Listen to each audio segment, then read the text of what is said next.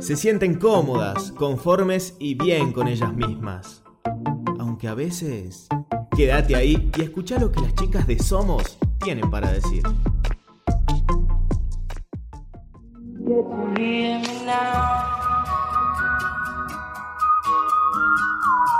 Bienvenidos a Somos, el primer espacio de Ucasal donde hablaremos sobre la actualidad y dialogaremos sobre nuestro lugar en el mundo. Mi nombre es Carolina Pérez y junto a Titi Guzmán vamos a acompañarlos en estas reflexiones del día a día. Somos como vos.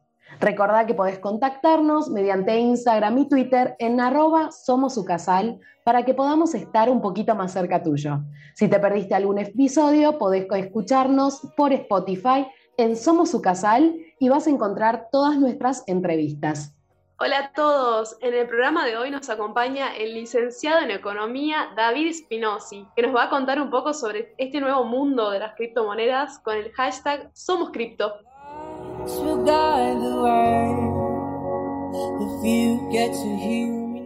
Hola David, ¿cómo estás? Bienvenido y muchas gracias por participar en nuestro programa. Hola chicas, ¿cómo están? Muchas gracias por invitarme. Bueno, contanos, ¿de qué se trata esta nueva tecnología, de que, la que tanto escuchamos en la tele, en los medios, y se nombra por todos lados, pero no sabemos de qué se trata? Bien, buenísimo. ¿Cuánto tiempo tenemos? Si tenemos tres días, digamos, puedo, puedo abordar un poquito todo.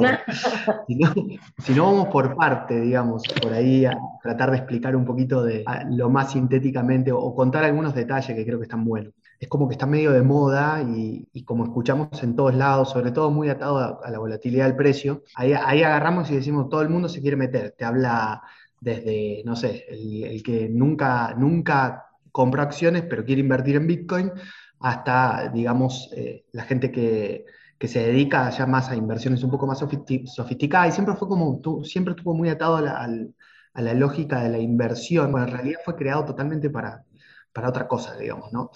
Eh, y suele ser complejo, es bastante revolucionario, eh, va por, totalmente por afuera de lo que es el sistema financiero, y la verdad tiene, tiene una tecnología detrás y una forma de funcionar totalmente distinta. Fue, fue creado, en realidad el principal problema que trataba de abordar Bitcoin era tratar de generar como una especie de dinero en efectivo, las propiedades que tiene el dinero en efectivo, eh, pero digital. ¿Por qué? Porque entendían, digamos, ahora vamos a hablar un poquito si querés de la historia, que me parece súper súper rescatable hablar de la historia un poco de las criptomonedas, entendían que, eh, que en esta era digital, donde todo se compraba electrónicamente, el hecho de que todo el flujo de información pasara por entidades bancarias revelaba mucho de nuestra privacidad, de, de nuestras preferencias y nos exponía mucho al sistema, que de hecho hoy en día se hace mucho, digamos, eh, el perfilado de los clientes, o sea, creaban un perfil en función de los patrones de consumo que, que dejas eh, reflejado a través de, tus transacciones. ¿no? Entonces, la realidad que eso no estaba del todo bueno, porque no sé si leyeron la novela 1984 de, Orwell. Sí, sí. Donde se creaba la figura del gran hermano, digamos, ¿no? Esa, esa entidad como eh, que estaba por encima de todo, donde permitía... Sí, que observaba todo, que veía todo. Y se generaba, inclusive, hablaba del Ministerio de la Verdad, ¿no? O sea, eh, una institución, una parte del gobierno que, le que permitía saber si estabas o no en contra del régimen y en función de eso discrecionalmente tomaba ciertas decisiones. Entonces, si, decías algo o no que, no estaba muy de acuerdo con lo que ellos pensaban, terminaba siendo como una, como una dictadura, ¿no? Eh, y hoy pasa eso.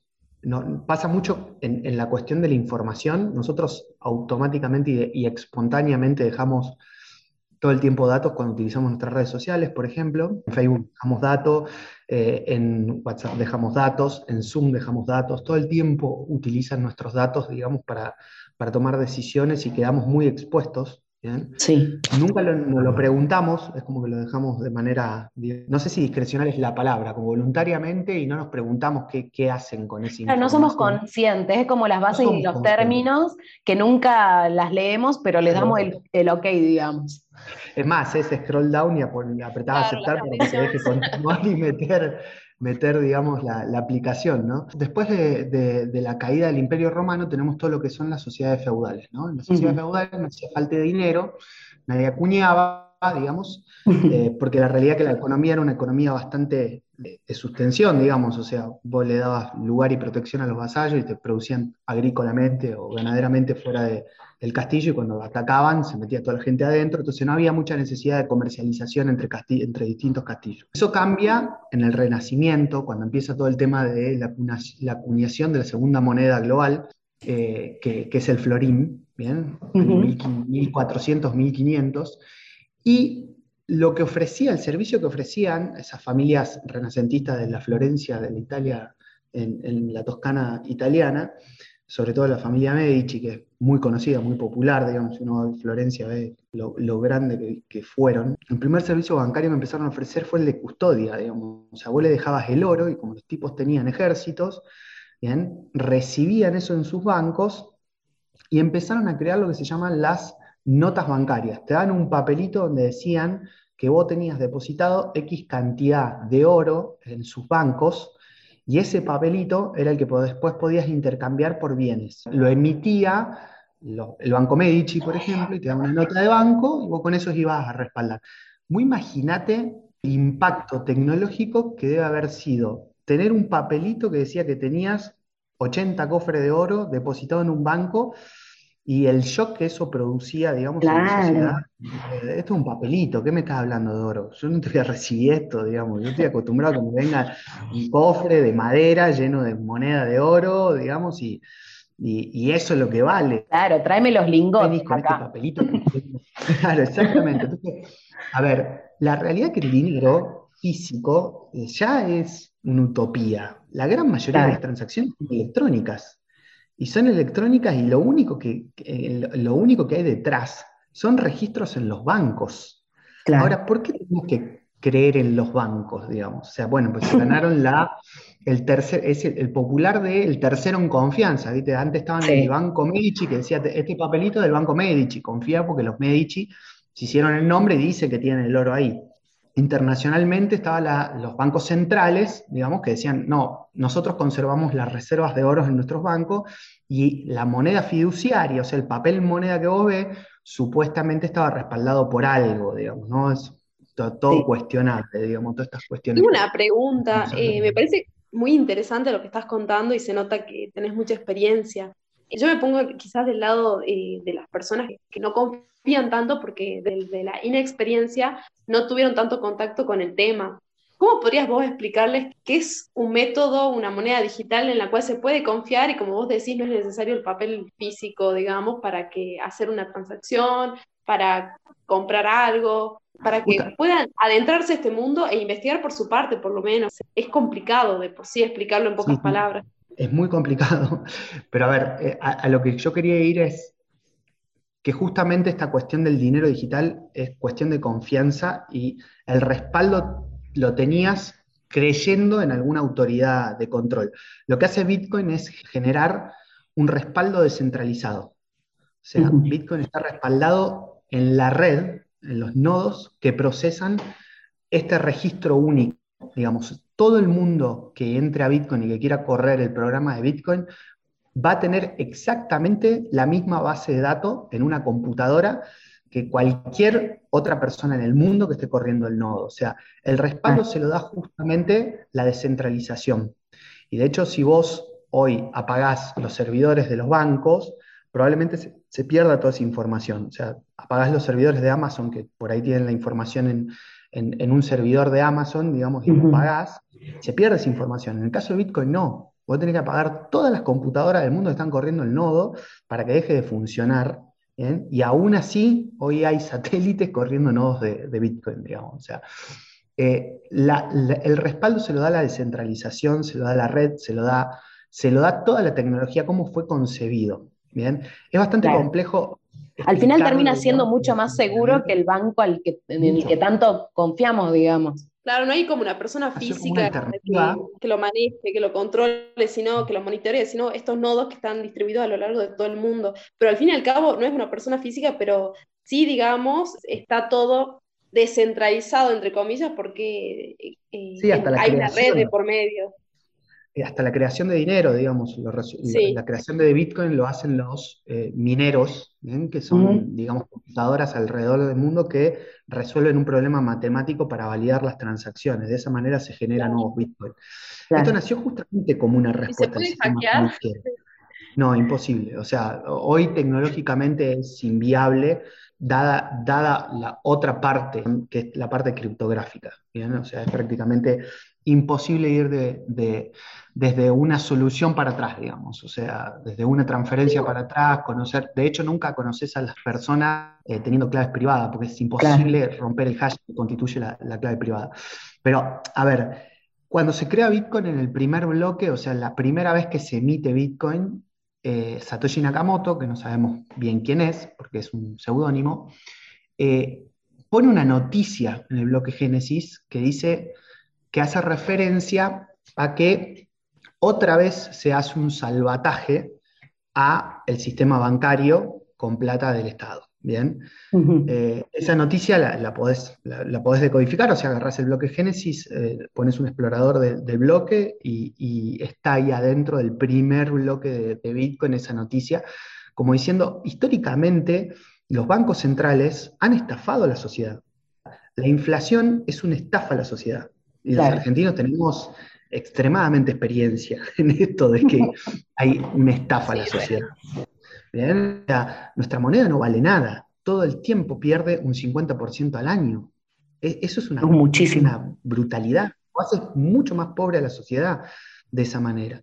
A nivel mundial también pasa, y el dólar también tuvo mucha pérdida de valor a través de la historia, no tan grotesco o tan poco sofisticado como lo hacemos nosotros, digamos, porque nosotros somos muy torpes para eso, pero sí también lo hicieron, ¿bien? Históricamente. Entonces, lo que, la idea de crear este sistema monetario deflacionario, donde la base monetaria ya estaba preestablecida, tiene un patrón de creación y donde no se puede crear más Bitcoin que los que se están creando, y que no depende de la decisión de nadie, porque el sistema está totalmente distribuido y se está ejecutando de manera eh, distribuida, digamos, no, hay nadie que, la que controle ese código abierto, ya está, está expuesto en, eh, en la red. Eh, es, es realmente una respuesta al sistema monetario actual, a la estafa que hay con el dinero fiduciario. Y que nunca, que encima por, por, digamos, por el poder de los estados, vos sos, digamos, obligado a tomar esa moneda, bien, como moneda de curso legal. O sea, es una estafa por, por, imposición de los estados, obligando a la sociedad a que tome determinada decisión. Está mal. Qué difícil, ¿no? Porque también hay un cambio de mentalidad totalmente importante, digamos, porque de acostumbrarse a usar el dinero físico de, no sé, por ejemplo, mis abuelos que tienen, ni siquiera confían en un banco, lo tienen debajo del colchón, o las personas que sí o sí necesitan algo tangible porque se acostumbraron a eso, ¿no? Ahora ver esto totalmente distinto y que, y que es un mundo muy complicado o difícil de entender, es un cambio de paradigma, pero que evoluciona, ¿no? Al fin y al cabo, que progresa, como vos decís, y que está buenísimo porque abre muchísimas puertas. A mí siempre me quedó la duda, por ejemplo, si yo me quiero comprar una casa en Salta Capital, ¿se puede hacer hoy en día con el Bitcoin, todo eso o no? Y vamos, vamos por parte, digamos. El tema de cambio de paradigma es así, digamos, es... Eh, yo creo que va a pasar mucho tiempo hasta que esto se adopte masivamente. Eh, no, no, veo en, el futuro próximo, salvo, digamos, los, la gente que por ahí le interesa, digamos, y se, va metiendo a poquito, pero no veo una adopción masiva. Creo que todavía estamos, estamos en las etapas más tempranas de esta tecnología. Es hasta complejo también hoy eh, los sistemas de, adquisición y de obtención de Bitcoin, digamos, no está como todo tan no fluye, por así decirlo, tan fácil todavía. Los avances son enormes y viene, digamos, con, el sector en sí, con un crecimiento exponencial. En pandemia creo que fue de los sectores que más crecieron eh, a lo largo del mundo. Pero sí, o sea, filosóficamente, para hacerle entender a una persona de que el dinero que tiene en papelito es una porquería, que no sirve de nada, y que se tiene que pasar a otro tipo de moneda que sea que, resguarde un poco más sus ahorros, va a llevar su tiempo. va a llevar su tiempo. Bien. Después, lo que me preguntaste, ¿se puede eh, hacer compraventa o intercambiar Bitcoin con respecto a otros bienes? Por supuesto. Hoy en día, inclusive en la normativa argentina, Bitcoin es totalmente legal y las criptomonedas son legales. Eh, y vos podés tener un, Bitcoin e intercambiarlo por quien esté dispuesto a venderte su casa por Bitcoin, es como hacer un trueque de mercadería en términos legales eh, de, Argentina. ¿bien? Se puede hacer, está totalmente permitido. Bitcoin no es otra cosa que una forma de pago, digamos. O sea, me ha pasado que me han consultado, ¿tenés gente que acepta o vende casa? Y sí, es decisión de esa gente individual de tener o, de, aceptar Bitcoin o aceptar criptomonedas por entregar un bien. Bien, eh, se puede hacer, es legal, está, está dentro de lo, que, de, lo que, de lo normado. A ver, y te diría más, sería un, un error garrafal del Estado prohibirlo, digamos. O sea, creo que va en contra de, de, la tecnología y en algún momento la tecnología, si hay algo que ha demostrado, es que la tecnología te come. Hay riesgo, se corre un riesgo, como vos decís, eh, quizás al no tener el contacto físico con la persona con la cual vas a hacer el negocio o lo que fuera en su momento. No sé si hay alguna advertencia o algún consejo que tengas vos, que ya tenés experiencia en este mundo, para aquellos que quieren comenzar o que temen, ¿no? Le temen y cuesta confiar y acercarse y averiguar por sí mismos más que nada por costumbre y rutina. Hay riesgos, hay, muchos riesgos, de hecho. Yo lo que le diría a cualquiera que empiece con este mundo, capacítense. Yo creo que es súper importante que se entienda, porque es bastante complejo el funcionamiento, todo lo que hay en el mundo Bitcoin es, para estudiarlo un poquito, porque escapa totalmente a lo que actualmente conocemos. Eh, y, una vez entendiendo, recién ahí eh, empezar a meterse en este mundo. Bueno, aparte además, como vos decís, ya que hay que instruirse, vos me estás diciendo que estás haciendo un curso, eh, un programa de seis módulos, de seis horas, que comienza el, este viernes, el 13 de agosto. Así es, bueno, sí, es bastante largo. nosotros tenemos eh, gente, somos una comunidad, la idea de crear un programa eh, de la comunidad era justamente empezar a permitirle a gente que por ahí no estaba en el tema a que se siga acercando, a que siga aprendiendo, a que participe. Eh, esta cuestión de la descentralización eh, es como que te influye filosóficamente, inclusive a la hora de hacer negocios y, entender que, que, la posibilidad de hacer negocios win-win es mucho más potenciadora de crecimiento para, para cada una de las personas. Entonces, estábamos convencidos de que teníamos que hacer algo para, una, para crear una comunidad eh, y creamos un curso donde somos muchos expositores eh, locales y también nacionales muy reconocidos. Buenísimo, y este programa está dirigido a los jóvenes, así que qué mejor que hacerlo e instruirse con ustedes que manejan el tema y que es un mundo totalmente eh, nuevo, ¿no? Reciente dentro de todo. Si bien ya estuvo y está hace varios años, va, seguro que va a continuar avanzando y, y evolucionando en cuanto a esto de la descentralización, de las monedas digitales y bueno, por ende tenemos que estar bien instruidos con respecto a la economía, ¿no? David, ¿hay algún contacto? ¿Cómo te pueden contactar a alguien que esté interesado, tanto en el curso como también para hablar de finanzas o capaz de criptomonedas? Sí, sí, por supuesto. Eh, el mail, digamos, que tenemos para todo lo que es eh, el curso eh, es info arroba IANDF digital es Perfecto. INF Digital, estamos en Facebook, en Instagram, en todos lados. Bueno, nos despedimos por hoy, pero queremos seguir reflexionando con vos y compartir las cosas lindas que nos brinda el mundo. No te olvides que también nos podés escuchar por la plataforma de Ucasal en Classic Hits y en Spotify. Nos escuchamos en el próximo Somos.